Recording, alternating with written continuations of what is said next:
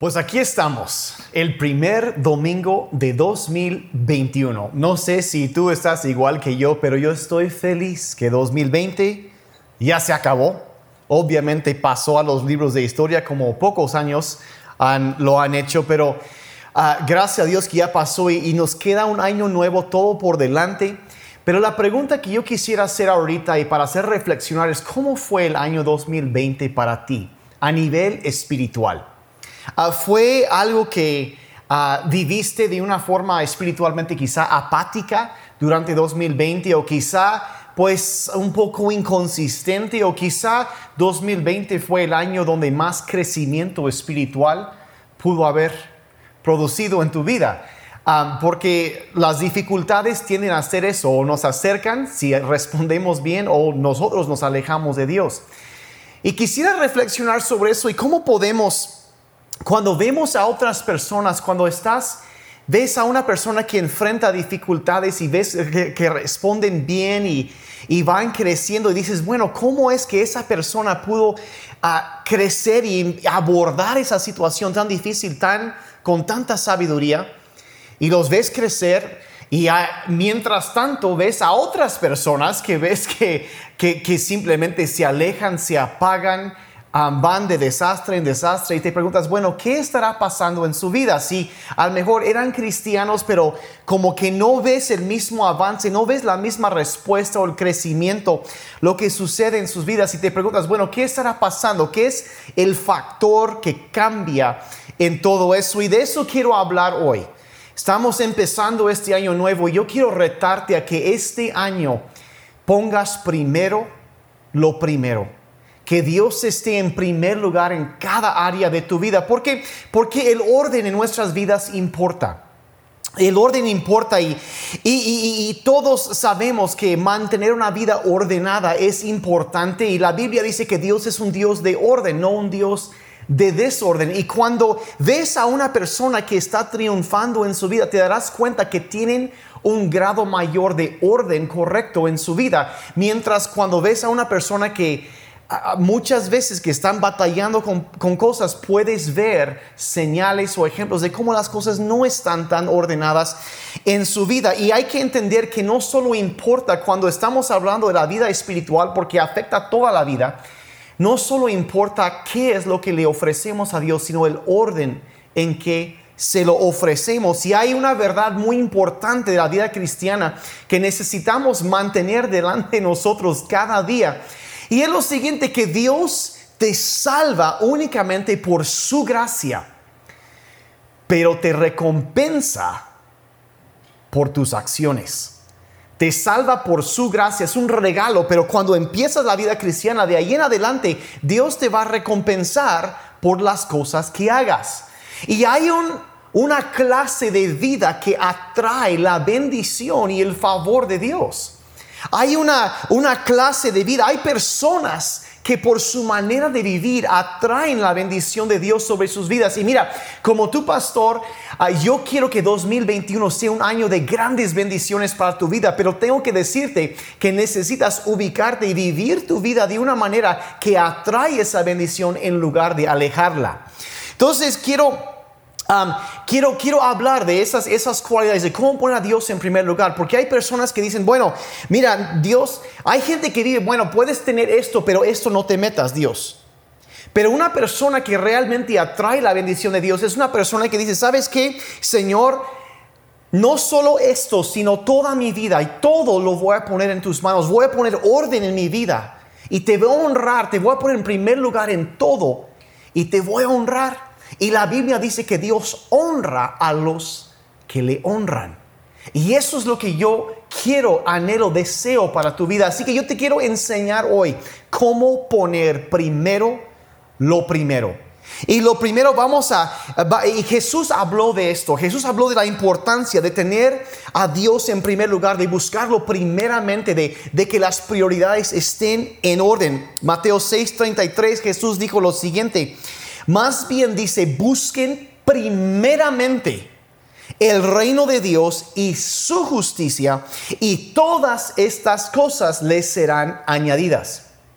O sea, está diciendo que cuando hay orden y hay prioridades correctas, las bendiciones y la provisión de Dios van a venir a nuestras vidas. Entonces, ¿cómo se hace eso? Bueno, cuatro áreas. Lo primero, lo primero es que lo primero de cada día, lo primero del día, busca a Dios. Lo primero que necesitas hacer cada día, busca a Dios. No es algo seco, aburrido, pero la verdad es que tu rutina en las mañanas muchas veces marca la pauta para todo el día. Vean lo que el salmista escribió, Salmo 63, verso 1. Dice, Dios mío, tú eres mi Dios. Con ansias te busco desde que amanece como quien busca una fuente en el más ardiente desierto. Está diciendo que antes de cualquier otra cosa voy a iniciar y lo primero de mi día se lo voy a entregar a Dios. Voy a buscar a Dios. El orden importa, las prioridades importan. Y cuando tú examinas, por ejemplo, la vida de Jesucristo, encontrarás que esto es a lo que él hacía todo el tiempo. Es una de las actividades que los evangelios más relatan acerca de él. Por ejemplo, es, es, cuando él sí sanaba, sí predicaba, pero una de las cosas que él hacía era orar, buscar a Dios, llenarse de la presencia de Dios. Marcos 1.35 dice, y si quieres saber a qué hora lo hacía, dice muy de madrugada cuando todavía era oscuro, estaba oscuro, Jesús se levantó, salió de la casa y se fue a un lugar solitario donde se puso a orar. Y una y otra vez lo vemos. Y hay que saber y decidir desde ahorita que los primeros 15, 30 minutos del día ah, le pertenecen a Dios donde vamos a abrir la Biblia, vamos a leer la palabra de Dios y vamos a acercarnos a Dios en oración. Ah, quizás seguir un plan de lectura en el app de la Biblia. Mira, no importa realmente cómo le haces, la cosa es debes buscar lo que funciona para ti, pero hay que hacerlo, hay que tomar ese paso. Nada significante en el día debe suceder antes de pasar tiempo con Dios. Eh, y, voy a, de paso digo esto, si fracasas en planear, planeas fracasar. Hay que tener un plan, una estrategia. Yo como yo estoy empezando algo nuevo, llevo como 15 años que llevaba el mismo plan de lectura que leía la Biblia cada año y tiempo antes de eso y este año estoy haciendo algo nuevo y es, estoy emocionado y pero yo como tu pastor quiero retarte a que tomes un paso, que te alimentes tú de la palabra de Dios, que busques a Dios en oración. Mira, hay nada malo con escuchar conferencias y predicaciones y está perfectamente bien que lo hagas pero te voy a decir algo, llega un momento en la vida donde tenemos que aprender a alimentarnos nosotros mismos, donde sacamos la cuchara, el tenedor y empezamos a aprender cómo alimentarnos de la palabra de Dios. Y yo quiero eso para ti, que puedas crecer fuerte espiritualmente. Aliméntate lo primero de cada día. Busca a Dios en su palabra y en oración. Y mira, si empiezas y se te pasa un día o alguna cosa, no sientas culpa, nomás vuélvelo a hacer el día siguiente y mantén, desarrolla ese hábito. Pon a Dios primero cada día. La segunda, manera que ponemos a Dios primero es, es que le damos lo primero de la semana, no solo del día, sino de la semana. ¿Y a qué me refiero con eso? De adorar a Dios con su iglesia, de ser parte de la iglesia. empezamos cada semana adorando a Dios. Y no solo lo vamos a hacer solos, está bien hacerlo solo, pero necesitamos hacerlo con otros creyentes. Hechos 20, verso 7 dice, el primer día de la semana nos reunimos, el domingo nos reunimos y ahí está. Mira, puedes triunfar en la vida cristiana, pero no lo puedes hacer solo. necesitamos, nos necesitamos unos a otros y necesitamos reunirnos para adorar a Dios y aprender y recibir de su palabra. Y Mira, yo he visto muchas veces que hay personas, yo llevo ya más de 20 años como pastor y yo he visto a muchas personas cuando hay dificultades, situaciones en su vida, se, se, se, se están conectando con la iglesia, pero cuando surge algún problema, se desconectan. Cuando más lo necesitan, se despegan. Y mira, eso no vamos a estar fuerte. Y, cuando por fin regresan y dicen, ah, es que, ay, cuánto falta me hacía eso. Sí, hubieras seguido y estarías más fuerte. Y quiero animarte, si te has despegado, yo sé que ya van muchos meses de la cuarentena, todavía no nos estamos reuniendo en persona. Y dice, es que no es lo mismo. Y, y entiendo eso, créanme, yo también lo siento, pero nos estamos cuidando, estamos siendo sabios. Pero aún así, lo que podemos hacer, conectarnos y, no dejar de hacerlo, necesitamos alimentarnos, conectarnos con otros. Hebreos 10, 25 nos advierte, dice, no dejemos de congregarnos como lo hacen algunos. A lo mejor en estos tiempos has visto como algunos se han alejado de la iglesia cuando más lo necesitan. Dice, sino animémonos unos a otros. Hay un ánimo, una fortaleza, un poder que viene a nuestras vidas cuando dedicamos lo primero de la semana a Dios, a adorarlo, a conectarnos, aunque sea virtualmente, digitalmente, conectarnos con otros creyentes y ser animados. Necesitamos eso. E-, es tan importante. No, en mi casa no estamos preguntando, ah, ¿será que nos vamos? No, no, no hoy es día de reunión, nos vamos a conectar. Y eso es, como preguntar, bueno, ¿queremos comer hoy? No es, no es una pregunta que nos hacemos, necesitamos, nunca debemos perdernos de una oportunidad de estar en la presencia de Dios, de conectarnos con su iglesia. Entonces, lo primero del día, buscar a Dios. Lo primero de, de la semana es adorar a Dios con el cuerpo de Cristo lo primero del mes, ahora sí, lo primero del día, lo primero de la semana, lo primero del mes es diezma.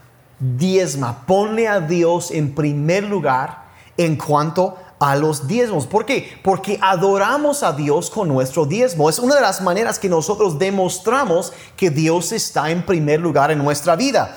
Ah, es más, es uno de los puntos contundentes.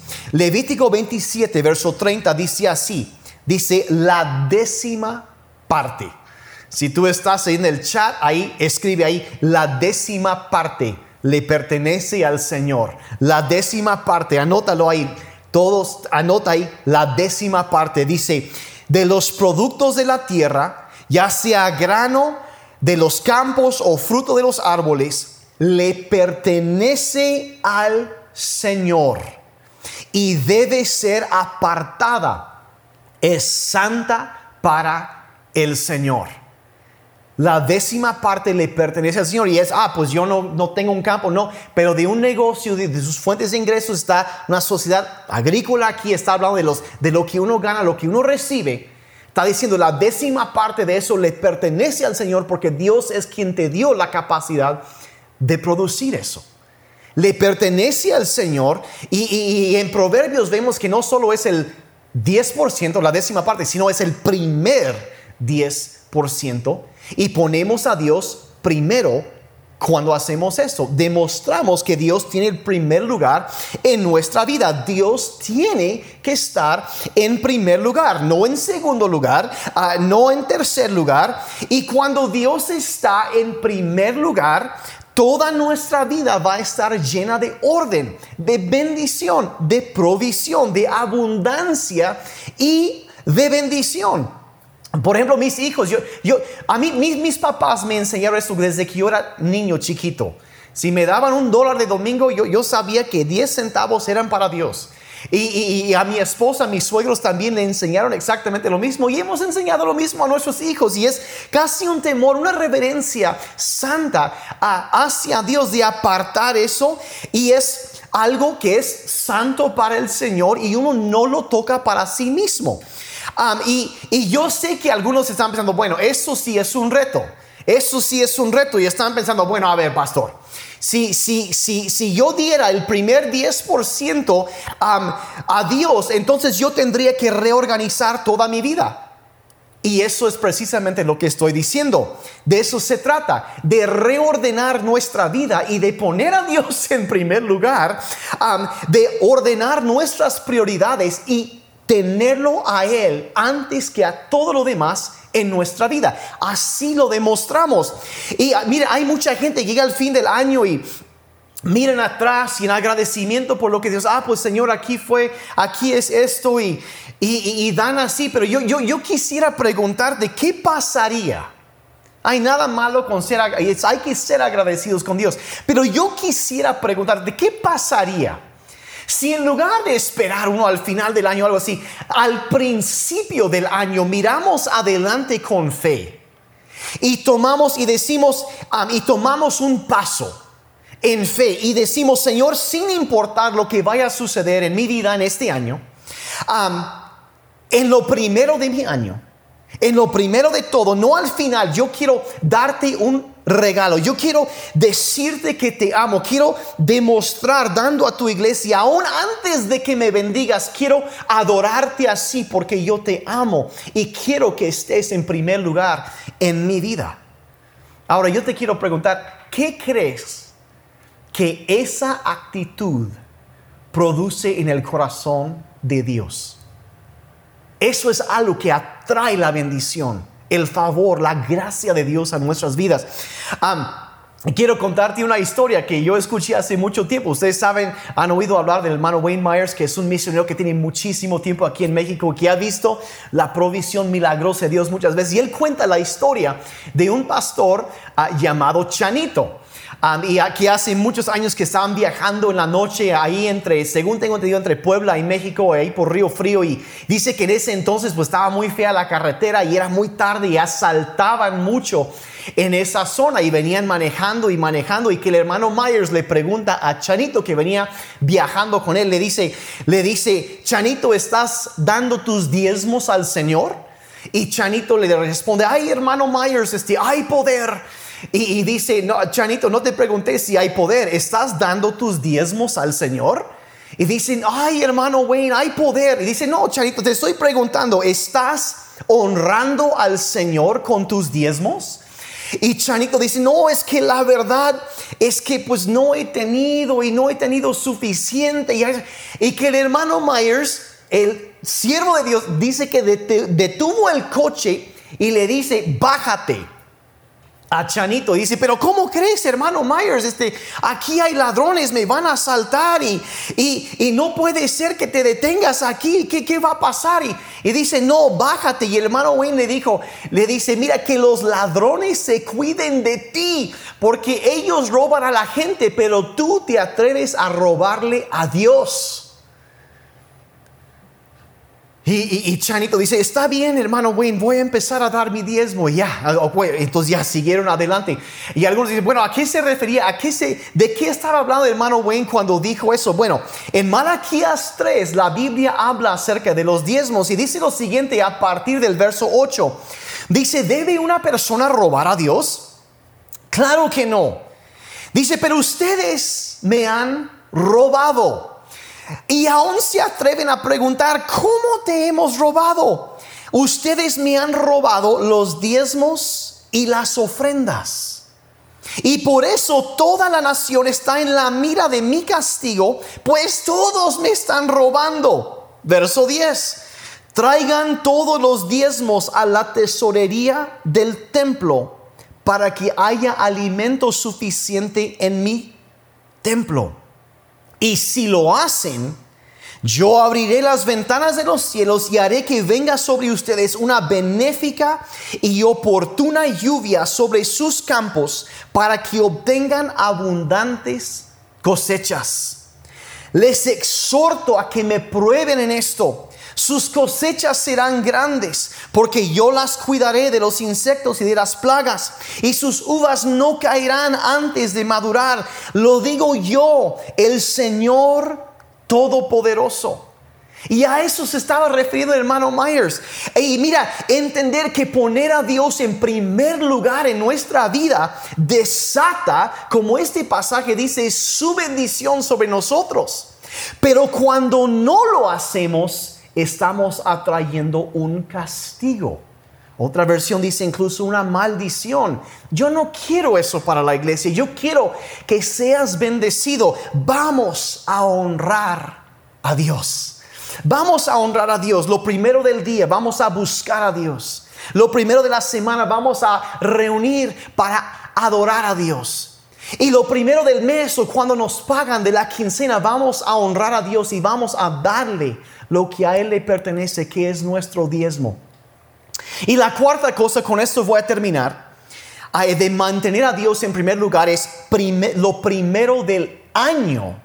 Y esto es ayunar ayunar, lo primero del año. Ayunar es sacrificar nutrición, es negarte nutrición física con el fin de acercarte a Dios. Y, la gente ayuna por muchas razones, por alguien que está enfermo, orando por ellos, eh, para que Dios los guíe en una decisión, por muchas razones. Algunos simplemente quieren sentir más de la presencia de Dios en su vida y quiero estar más consumido este año por las cosas de Dios, así que voy a ofrecerle un ayuno. Y hay mucha gente en la Biblia que hizo Por ejemplo, Moisés ayunó 40 días, Elías ayunó 40 días. La Biblia narra como Jesucristo mismo ayunó 40 días. El, ah, Daniel en la Biblia 21 días ayunó. Esther ayunó 3 días. Y, y, pero antes de entrar en el por qué, quiero dar un par de reglas acerca del ayuno porque en unos días más como iglesia iniciamos cada año con un tiempo, tres semanas, 21 días de ayuno y oración. Unos días más vamos a empezar eso, pero quiero hablar unos puntos muy importantes acerca del ayuno. Ah, lo primero es esto, no vamos a estar hablando con otras personas del ayuno. Ah, no, no, vamos a, subir un plato de no sé qué o un vaso de agua ahí en Instagram y le pones el hashtag ayunando para que la gente vea qué tan espiritual eres. No se trata de eso, ni, ni tampoco de tu cara toda triste y demacrada y, y, y, ahí, y ahí le pones hashtag crucificando la carne o algo así. No se trata de eso. ¿Por qué no hacemos eso? Porque Jesús nos dijo que evitáramos esa clase de cosas. Lo dijo dijo lo siguiente en, Mateo 6, 17 y 18. Dice, pero tú cuando ayunes, peínate, lávate la cara. Así nadie se dará cuenta de que estás ayunando, excepto tu Padre, quien sabe lo que haces en privado. Y tu Padre, quien todo lo ve, te recompensará. Estoy diciendo, Dios nos salva por su gracia, pero nos recompensa por nuestras acciones. Cuando le buscamos, cuando le adoramos con su iglesia, cuando le ponemos en primer lugar en nuestras finanzas y cuando ponemos, damos un tiempo de ayuno, Dios nos recompensa. Esas cosas atraen la bendición de Dios. Es algo que te cambia, es algo que ofrecemos a Dios con alegría, es algo que nos, nos derrama el poder de Dios sobre nuestras vidas. Ahora, voy a explicar qué es lo que sucede con el ayuno, por qué ayunamos. y aunque este pasaje no menciona expresamente el ayuno, creo que lo explica el concepto de ayunar más que cualquier otro pasaje en toda la Biblia. Gálatas 5, versos 16 y 17. Dice, por esto les digo, dejen que el Espíritu Santo los guíe en la vida. Entonces no se dejarán llevar por los impulsos de la naturaleza pecaminosa. Otra versión dice de la carne. Y se refiere a, los impulsos malvados, malos que todos tenemos. Y hay una lucha ahí. Dice la naturaleza pecaminosa, o sea, la carne, desea hacer el mal, que es precisamente lo contrario de lo que quiere el espíritu. Y el Espíritu nos da deseos que se oponen a lo que desea la naturaleza pecaminosa, o sea, la carne. Estas dos fuerzas luchan constantemente entre sí. Entonces está diciendo que el espíritu quiere una cosa, la carne, los malos deseos quieren otra cosa. Y yo creo, mira, si tú eres cristiano cristiana, has experimentado esa lucha, esa batalla de lo que debo hacer, pero lo que mi cuerpo, mi carne quiere hacer. Ahora, y es decir que el espíritu tiene hambre y la carne también tiene hambre. Y aquí está la cosa, lo que tú alimentas crecerá y lo que crece se volverá dominante. Voy a repetir eso, lo que tú alimentas crecerá, pero y lo que crece se volverá dominante en tu vida. Entonces la pregunta es, ¿qué vas a alimentar? ¿Vas a alimentar a tu carne? Dándole lo que quiere de sus malos deseos, o lo vas a crucificar y vas a alimentar a tu espíritu con la presencia de Dios, con la palabra de Dios, con la oración, lo que tú alimentas va a crecer y lo que crece se vuelve dominante. Entonces, ¿qué vamos a alimentar? ¿La carne o el espíritu? si, si alimentas si te privas de alimento físico, estás alimentando al, al, espíritu y se volverá más fuerte en tu vida y tu vida será santificada. Es lo que produce el ayuno en nosotros. ¿Qué quiere el Espíritu? Quiere comunión con Dios, quiere adorar al Espíritu, al Padre Celestial, quiere llenarse de la palabra santa de Dios, quiere una vida de obediencia, de orden. Y, cuando le das eso, el Espíritu va a crecer y crecerá y se volverá más fuerte y guiará, como este pasaje dice, tu vida. Y es por eso que ayunamos, para que seamos personas que no solamente confesamos ser cristianos, sino que también somos guiados y llenos de poder del Espíritu Santo. Eso es lo que queremos. Ahora, Entonces es poner a Dios primero cada día buscándolos, primero de la semana adorándolo, primero del mes dando nuestros diezmos, honrando y adorando a Dios así, y lo primero del año entregando el año, crucificando la carne y buscando fortalecer el hombre espiritual. Ahora, quiero terminar diciendo esto. La verdad es que ni tú ni yo realmente podemos, entre comillas, poner a Dios en primer lugar. ¿Por qué digo eso? Porque quiero que quede muy, muy claro. Dios ya está, siempre ha estado y siempre estará en primer lugar en este universo. Siempre ha estado. Aún antes de que existiera el universo, Dios estaba. Y siempre ha estado y siempre va a ser. Aun cuando este mundo y sus problemas pasan, desaparecen, Él seguirá. Él seguirá. Él es, siempre ha sido y siempre será el primero en todas las cosas. Es un concepto que los teólogos llaman la preeminencia, que es la eminencia del universo pero pre significa antes de cualquier otra cosa. Antes de todo lo demás, Él es preeminente, primero, supremo en todas las cosas. Es quien Él es. Entonces, ¿a qué me refiero con ponerlo en primer lugar? ¿Por qué dije eso? Ponerlo en primer lugar es simplemente reconocer que ya está en primer lugar y luego ordenar toda nuestra vida con esa realidad. Es reconocer y ordenar, saber que es cierto. No seguir otra idea, sino simplemente reconocer que es la realidad y vivir con esa realidad.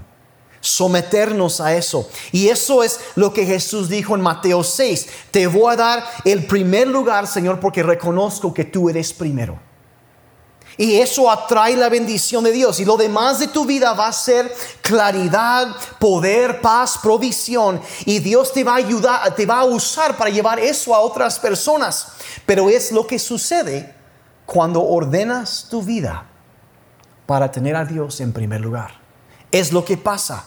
Sí, tienes que cambiar algo. Sí, tienes que poner orden Tienes que dejar cosas, tienes que empezar a hacer algunas cosas. Y orden significa primero lo primero.